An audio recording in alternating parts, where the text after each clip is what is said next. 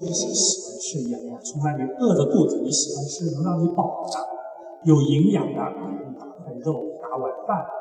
那么，如果你没看到过很多很多艺术的这个整个历史的发展，我们一定也是会喜欢看什么画的真像。你看这雕塑，哎呀，就真真的是这个人体啊，几乎你就想抓一把，像有肉有弹性的那种感觉。啊，意大利文艺复兴以后，确实出现了很多这样的雕塑。在意大利，你去看美第奇美术馆啊，到大都会啊，呃，到卢浮宫啊，都可以看到大量这样的雕塑。惟妙惟肖，甚至是用坚硬的大理石能够雕刻出柔软的肌肤的感觉，吹弹得破的感觉。但是，对一个美食家来说，他可能就不这样看；就可能对一个艺术史家来看，他要看什么？他要看他没看到过的东西。就像一个美食家，你们比如在座各位，肯定有人会特别喜欢吃的。你吃过各种各样好吃的东西，你喜欢吃什么？咦，这一道菜没吃过，这个饭店味道就是有点不同，不但好吃，还很特别。那么贾科梅蒂的雕塑，我想他会对艺术界来说，对了解艺术市场、了解艺术史或者对收藏家来说。你对整个人类的雕塑都有很多了解，突然你看到贾科梅蒂，你会惊讶，怎么会这样做呢？你会去想一想这个问题。那么我们这个是非常重要的一点，在座各位，我相信都是对艺术感兴趣才会今天这么热的天赶过来。有时候我们会问一个老的问题，这个问题会难倒很多画家。哎，为什么什么画才是好的？什么艺术作品才是好的？这中间有一个非常重要的标准，我们把问题简单化。艺术史上从来没有过的东西，就是值得关注的。我不是说一定是好的，但是艺术史上没有过的东西，这是必要条件，就是作为一个艺术大师来说。这是必要条件，但不是充分条件啊！仅仅是没有过的不一定是好的，对吧？你没见到过的东西很多，可能是很糟糕的东西也有啊，是病毒、病菌都有没见过的，但不一定是艺术，对不对？但是你没见过的，这是必要条件，就是所有过去的艺术家他创造过的东西，你超过他们，你和他们不一样，你有新的贡献、新的价值、新的形式。那么贾科梅蒂满足了第一点。还有第二点，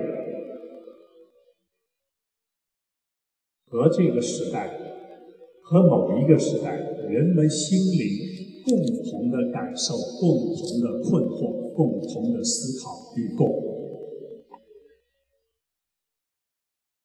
这个很重要。因为一个艺术作品，你不但是前面没有创作过，如果你做了一个样东西，好像是前面人没有做过，但是和大家都没有共鸣的。不但和这个时代没有共鸣，和以后的时代也不会有共鸣的，那这可能也成不了一个伟大的艺术家。那么我们看贾科梅蒂，他的作品就是和整个那个时代的西方社会人们在思考的问题、人们经历过的痛苦磨难，这是有关系的。当时那个时代是西方工业革命已经非常兴盛。二十世纪初，然后呢，人们的思想非常活跃，艺术也好，哲学也好，文学也好，大家都在考虑很多问题，思考：哎呀，人到底是怎么回事啊？世界是怎么回事啊？我们应该怎么看待人与人的终结问、终极的问题呀？那么产生了很多的哲学家，包括当时存在主义的思想啊，超现实主义的思想，艺术界还有达达主义各种。非常丰富的艺术思潮在那里产生。那么，贾科梅蒂也是非常积极的投入到那个时代。你们可以在中间，在二楼，上次我上次看到过，有一部分展厅里面有一个小展厅，有一部分是贾科梅蒂早期的作品。早期的作品，我们说一句通俗的话，就是什么七拼八凑。他会把各种各样东西凑在一起做一件东西。这是一个潮流，就是达达主义的潮流。他们当时要什么呢？就是不觉得过去人类的艺术啊太理性化了。你看，人类艺术和人类哲学思想有个共同点，它就是否定之否定。他对前面的人类的思想进行了否定，然后完善自己的思想。等到完善好一个体系之后，新来的东西又把它否定掉，又出现一个新的。这种循环啊，就是让人的思想越来越完善，人类对世对世界的看法，对人自己人性的看法越来越完善的一个过程。艺术也是这个过程中间的一个。我们千万不要把艺术单独出来，因为我有时候我们为什么会搞不懂艺术？你会觉得呀，为什么他这样画呀？为什么这样画就是好的，那样画就是不好的？这样的艺术作品就是好的，这样就不好？因为你把它单独抽离出来，你把艺术变成一个独立的，和其他东西都没有关系的，它那就成怪东西。就好比说你家里一个碗，这个碗你怎么去理解它？它如果不是拿来吃的，不是拿来用的，你会不知道它干嘛。如果一个外星人来，他看到一个碗。如果他们吃饭不是这样吃，他会觉得这个碗很奇怪。那么你一定要把这个碗的用处和这个时代的工业技术、各种材料的发明，以及人们的需要，以及当时人们流行什么、时尚什么，这些所有的元素结合起来啊，你会知道啊，这个碗，这个碗原来是元朝的，因为上面有元青花，各种各样，你会就会理解为什么这个时候会创造这样一个碗。那么艺术也是这样，为什么这个时代会有这样的艺术？你要把它放到那个时代去看。那么你会感到为什么当时贾科梅蒂会做这样的雕塑？他早期的，等会大家结束可以上去看那种作品，因为当时流行。当时流行什么？就过去第一，刚才我们讲到，过去的人们雕做艺术作品太理性了，就好比说，我要做一件人的雕塑。他会考虑到，你看人的真实的人体，它的比例是什么样的？人的骨骼是怎么长？肌肉怎么一块到那一块的整个过程是怎么样的？他会非常理性的去做一件东西，他就希望做出来的那件东西就和真实的人是一样的。但其实怎么可能是一样？真实的人是会动的，你永远不会动的。所以艺术再怎么模仿人，它也不是真的。那么这一点呢，后来的人就进行了反思，就觉得我们人类的思维中间除了理性，难道就没有别的了吗？我们是不是可以把理性割断，不要去理性化的思考？我们要用潜意识，要用即兴的东西来创造。我不许你乱想，不许你有逻辑性的思维。你现在突然出来什么就是什么。甚至你拿到什么东西就把它弄上去，就是那个时候就达达主义的创作。他们有时候会玩这种接龙游戏。接龙游戏怎么好？一张长条的纸，我把它折起来，折成五格，然后有五个人一起创作。我先在我的那一格里画一样东西，然后呢，画到最后，就是那个折缝上面，我只给你留两个点，就是我的那个画画的边缘线在哪里。好然后把我的那个翻进去，你从新的那个空白地方画，新的空白地方你就知道我最后的那个画的两个边缘在哪里。那么你接着画，你不知道我前面画的是什么东西，你就瞎画。然后接下去五个人就全部把它完成一件作品，这件作品出来会非常奇怪。比如说我上面画了牛马头马的头，你接下去画什么不知道，你可能画个马桶。然后我接下去看到你最后的结尾，我又画了一个人的腰部，就各种各样莫名其妙的东西就拼凑在一起，会成为一张很好玩的画。这个时候就达达主义，达达主义可能就是超现实主义的前身。就他们要什么？就我们人类的理性已经束缚人类的自由了。所以超现实主义它的目的是什么？还是要把人类解放出来，让人拥有更多的自由进行创作和思考和表达。那么这个时候，贾科梅蒂就被超现实主义以及达达主义的那些创始人邀请到他们的群体中来，他们觉得哎，他的作品也挺有意思的。他们看到那个时候，贾科梅蒂不是后来的那个那个一个瘦杆子的那个人那种做法，和他们比较接近，然后他们就拉到他的团体里，觉得我们是革命队伍中间的一员。结果玩着玩着呢，贾科梅蒂就不这么玩了。贾科梅蒂其实是内心非常追求自由的一个人，他的那种自由啊，就是不要你们把我归到你们的团体里面，就觉得好像我一定要跟你们一样，我们要一样的观点。所以呢，他做着做着就去做自己的东西，他就是，因为为什么超现实主义的人要求你不能写生的，一切都要靠想象。否则你就因为他恨透了前面的人，都是要写生写的和真人一模一样，所以要矫枉过正，他就绝对不许写生。那么贾科梅蒂他要写生，他要写生，但是很有意思，他们不理解贾科梅蒂。贾科梅蒂尽管他看着一个人，他在做雕塑，但他做出来的和这个真的人不一样。他看着你，他感受是自己内心的那种感受，他就看着你，他想入非非了，开始。那么这种其实一个物体，如果画一个咖啡杯，其实我们每一个人画出来的咖啡杯都不一样。如果没有经过训练，都不一样。今天把孩子请过来，你们不要去教他，不要去教他，你们就说，你们就画咖啡杯。你们就照着画，颜料啊什么我都放在那里，你们随便画，画出来全部表扬，都说好。你相信每个孩子以后让他顺其自然的去发展，他们一定画出千奇百怪的咖啡杯。就是人类最初你看到一个物品的时候，如果我们没有经过教育，我们没有把我们看世界的方法给固定住，你的关注点都是不一样的。可能有人会关注到，咦，这个咖啡杯是白的，他就关注到一点白的；还有人会觉得它是个圆的东西，他就会关注到圆的。那有人还会关注到，它又可以放水的。各种各样人的看法都是不一样，奇奇怪怪的。但是我们可惜，我们长期的教育以后，已经这种本能的东西非常弱了。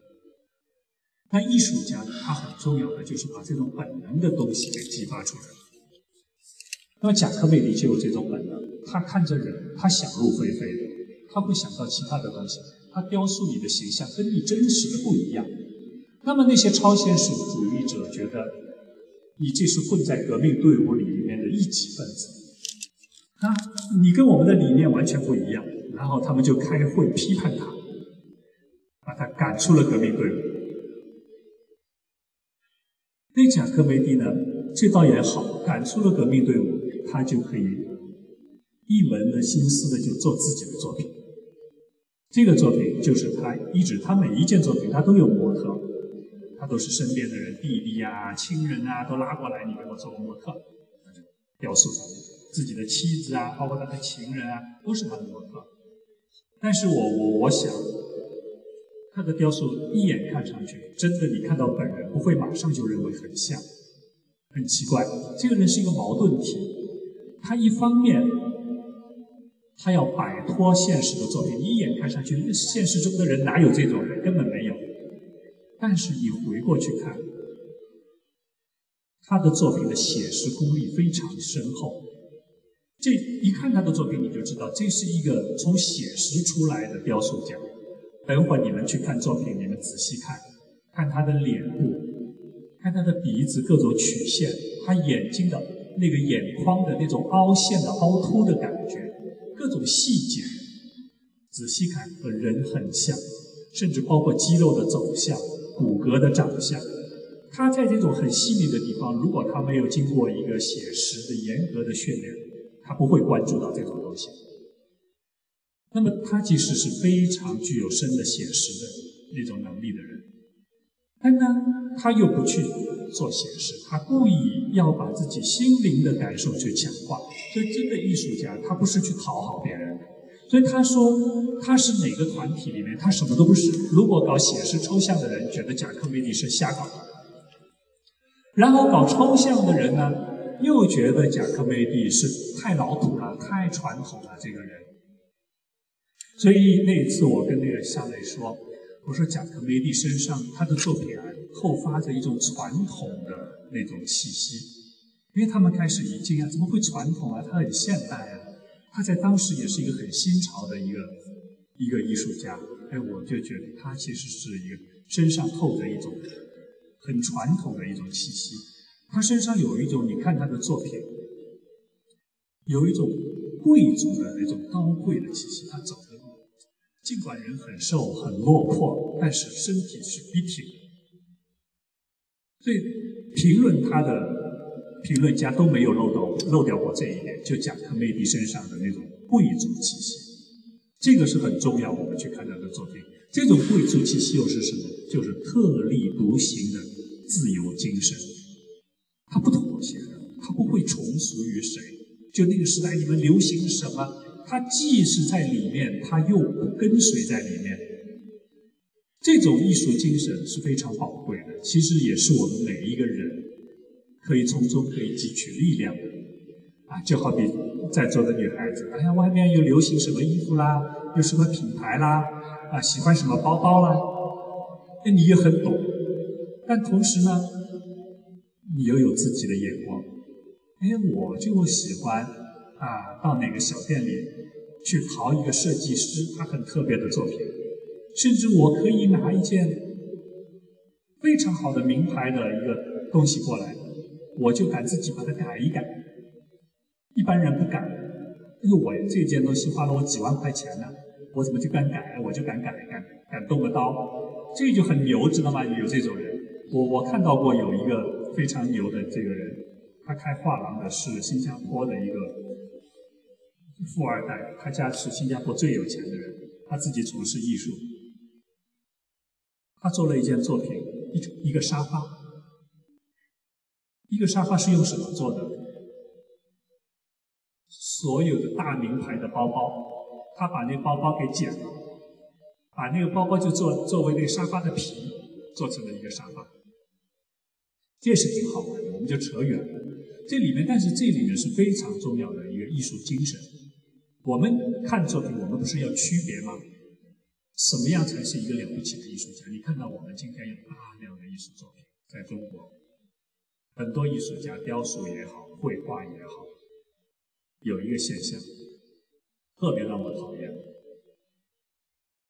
全部是山寨，对不对？画国画的人，山寨自己中国古代的历代，对吧？近一点山寨张大千，啊，远一代远一点啊，可能是董其昌啊。唐伯虎、文征明啊，再远一点就宋代、五代的，那就好像已经很高级了。但基本上他们也就临摹一些啊，民国啊、清朝啊那些画家的东西，自诩为自己很传统、很懂得笔墨。然后画油画的呢，又很牛逼哄哄，看不起画中国画的那些人，觉得自己很洋派。那你再去看看他们画来画去，其实也就是山寨的。对吧？你只要懂西方美术史，几乎所有的名家，你能都能找到他从哪里抄来的那种痕迹。那么你说你是艺术家，我觉得你跟那个微博上的网红没什么两样，就天天秀包包的那种网红，还不是档次高的网红，连那个 Papi 酱都比不上，对不对？有什么两样？你你就那和那些小女孩做成一整容脸，然后天天啊爱马仕，天天阿玛尼，没什么两样啊。那要这种艺术家干嘛？所以我觉得在座各位，你们玩艺术一定要去懂艺术，一定要去了解古今中外艺术史，那些伟大的艺术家的图案呢，你不一定要记住他的名字的，也不一定要记住他姓什么时候出生，甚至出生在哪个国家都不太重要。我就觉得贾科梅蒂，我过去都不知道他是瑞士的，我搞不清楚就知道欧洲的，我最早知道的但是，我就觉得牛逼，这东西做的真好。那为什么我会判断牛逼？就是因为我根本都不知道这个人。很早的时候，我在国外看到他的作品，在一个在哪个美术馆的门口一个花园里，我看到的。人家都没有把它放在这非常非常的一个重要的位置，对不对？哎呀，我觉得这个太牛逼了。那时候他还没有拍出天价来，就是我在美术史上没看到过这件作品，它不是山寨的，你会觉得它像这样的东西，我经历过几次。有一次，也是在瑞士吧，也在一个花园里看到一件雕塑作品，它是做成什么呢？他就是把铁铁板做成三角形的几个三角形的，然后做成一个风车，那会转的。哎，我觉得这个人非常牛逼，我不知道他叫什么名字，很久以后才知道，伊七里，七里。后来上海，上海也是有值得骄傲的地方。上海静安区有个雕塑公园，不知道去过没有？有多少没去过呢？去过没有？静安区雕塑公园啊，好多人没去过，看来没去过的一定要去啊！上海这么好玩的地方，上海自然博物馆也在那边。它在北京路和石门二路那个转弯角上有一件雕塑，就是这个人的三角形的黑的三座很。大，我觉得这比国外的都大。那几那件如果放到艺术市场上是非常贵的，也真的是叫这这些年中国那个艺术兴起啊，有中国概念，国外的艺术家都非常愿意把自己的作品拿过来。就我据说是相对来说是非常便宜的价钱卖给上海。这件作品很很牛，当时我也不知道，我就看呀，这个人很牛哎，过去没见到过。后来果然这是非常厉害的一个艺术家。还有一次。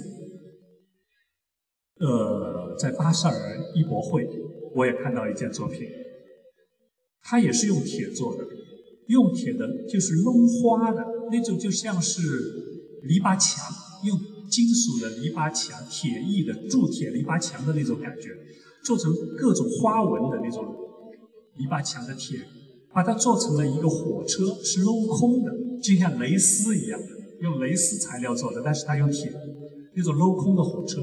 那我也觉得非常牛，我觉得我说这个艺术家一定以后会是一流的，后来还真是一流的，又是上海很值值得骄傲的一件事情，也在静安雕塑公园，这类的一件作品在那里，大家以后也去可以找找看，到底是哪件作品。那么我们说到就是贾科梅蒂给我们也是这种感觉，一前面的人没做过，第二。他关注的，他思考的是当时的热点，所以你看那个艺术家，我们这里的艺术家喜欢怎么样？大家扎堆混在一起，啊，北京也是，特别是北京，大家扎堆混在一起，天天在一起吃饭，在一起喝酒，在一起。我说艺术家，你天天在一起干嘛？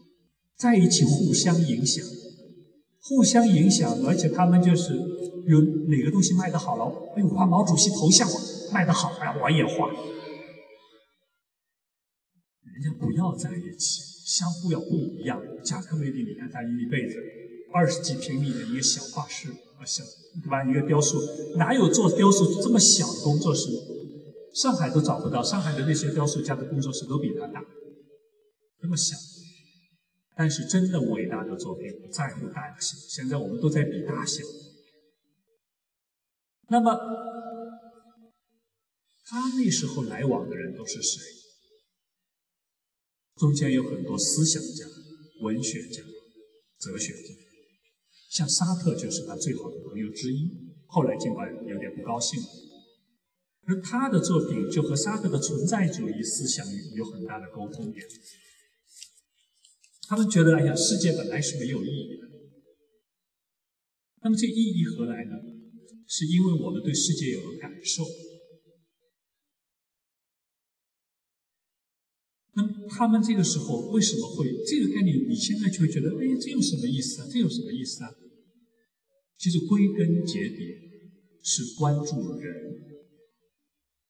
就是人类从过去到今天，尤其是人类有了工业革命以后，越来越思考的问题：人到底是什么？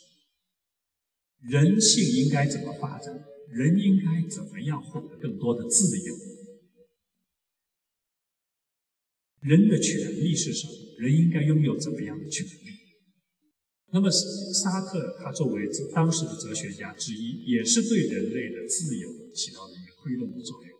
那么，贾科梅蒂他的作品也是这样，就是我有权利做我的作品，表达我的感受。当时的美术界，美术界到今天也是这样，它就是看起来是自由的，但其实它充满了权利和利益。呃，你三五成群划划分一个利益，你是什么流派的？然后他们有他们的利益，然后他们有他们的收藏家，他们又提出他们的理论，他们有他们的学术，然后他们的学术又是否定别人的，相互你说我对，我说，呃，我说我对，说你错，你也这样说你对，说我错，其实和宗教的纷争、政治的纷争又有什么两样呢？到今天还是这样。搞传统的人说你们搞当代的余德耀美术馆瞎扯，这什么东西啊？乱七八糟一堆垃圾！现在你看当代艺术毁掉啦，对吧？余德耀亏了上亿，不行啦，尤伦斯走啦，他们很高兴。然后当代艺术的人拍了几千万啊，多少？他们也很高兴。你看我们这么漂亮的美术馆，我们来的人多年轻啊！你们那些都是老朽啊，来的人都下岗工人，什么东西呀？你们都是和官僚结合在一起，官僚一下台，你们那些艺术家都不行了。你们的艺术家就是美协主席，美协主席不当了，六十岁以后你们也完蛋了。就大家互相看不起。真正的艺术家要在里面，又不在里面，要有自己独立的人格，甲壳美。是这样，他不扎堆，他不混这种圈子，但是他思考问题，他和有思想的人在一起，这个很重要，是他成功的非常重要的一点。还有第三点，贾科梅蒂，他表达了人类心中永远的痛。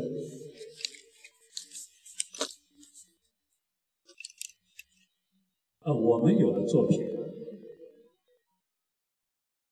表达痛当然是非常重要，但是人类的艺术史中啊，要获得表达痛的权利，还真是经历了巨大的斗争。西方的艺术早期的，我们更早不说，啊，古希腊不说，中世纪的时候，他的作品是什么？表达宗教。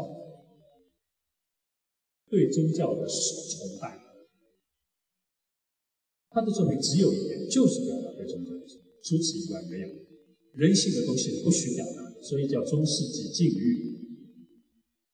那么，意大利文艺复兴以后，就推翻了这一点，就什么？开始要表达人类的美，就是人的欲望，追求美是人的欲望，追求性也是人类的欲望。追求帅哥美女，喜欢这很正常。我觉得今天那个时代是最正常的，网络时代。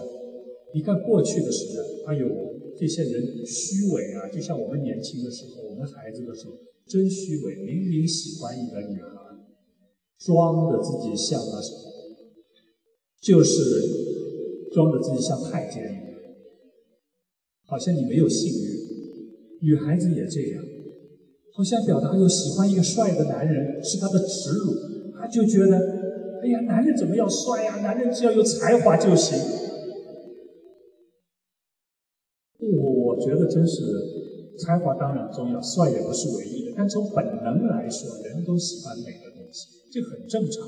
当然，日久生情，你会忘记这一点，对不对？再美的人跟你天天在一起，你也会忘记。啊，距离感，所以跟这个距离感，等会我们会讲到美，讲可美，很有意思。我们讲一个小段子啊，这里我喜欢，我讲话没有什么没有体系的，有个小段子很有意思，说有一个男人跟他老婆也是好多年了，到海滩上去，海滩上度假，坐在海滩上，然后老这老男人呢就一直眼睛在瞄女人，走过来一个女人，漂亮，走过来一个眼睛又跟过去了，突然等了一会儿，他老婆走了，老婆有事就走，了。一会儿他又看到一个女人，哟，很漂亮，再仔细一，这不就我老婆吗？我天天在他身边，我不觉得他漂亮。突然走远了，他突然有新的感受。贾克梅利的作品也是这样，我想到哪里讲哪里，因为免得等会忘记。贾克梅利的作品他是怎么说？他为什么做的这么细小、细细？有的作品这么小，所以有有一件事情不是很好玩吗？呃，贾克梅利去参加展览，人家帮他说贾克梅利要的展览，把他这个台也做好，做了一个很大的台，他结果从自己裤兜里拿出了一件作品，这么小。人家就不允许他在家算了算了，别来了，你们简直是侮辱我们，气我们了，你这算什么意思？那么小，其实他有理念在里面。他说看人啊，要拉开距离看，这个百度得到的，这个百度上面都有。但我必须强调一点，拉开距离，你的感觉会不一样。甚至我们有时候看人，你看，它不但是拉开距离，而且是讲特别你是工业时代。各种光学原理的研究也开始出现，在光学透镜下面，你去看世界会不一样，看得远。当有逆光出现的时候，当气流是热的气流会有波动感，那么人远的时候，通过摄像机拍出来，它会有一种波动感，它的身影的边上会被腐蚀掉，它会没有，会虚掉，然后就会剩下这么一根细的东西。其实这就是讲美的感受。有时艺术家他谈他的感受的时候，你不，你们不能完全信。第一，他自己都忘了。这艺术家是很怕人家说：“哎呀，你为什么会这样做啊？”我怎么知道我为什么会这样做？就好比有人，我我我喜欢画鱼，有人问：“哎呀，你为什么要画鱼啊？”我想我画的也不是鱼啊，这个鱼不是鱼啊，为什么你们非要把我说成是画鱼的呢？我也不知道我为什么会画鱼，我自己真的忘了。有时候没办法，记者逼着你要说，那么我也七扯八扯，好像从潜意识里挖一点东西出来给他。那么贾克梅利谈他的东西，你们有的要听，有的也不一定要听，要凭你们的经验，你们自己想啊，像这种形体的东西，你们在哪里看到的？我是觉得我在电影里看到，有个远景，啊，蒙蒙的光影，波动的气流，就会有这种边缘被腐蚀掉、被吃掉，就会这种完全很像。那么我们把话题再说回来，就人类的痛。意大利文艺复兴开始，人类获得了表达追求美的权利，表达追求人体美的权利，而不只是去画人。画什么。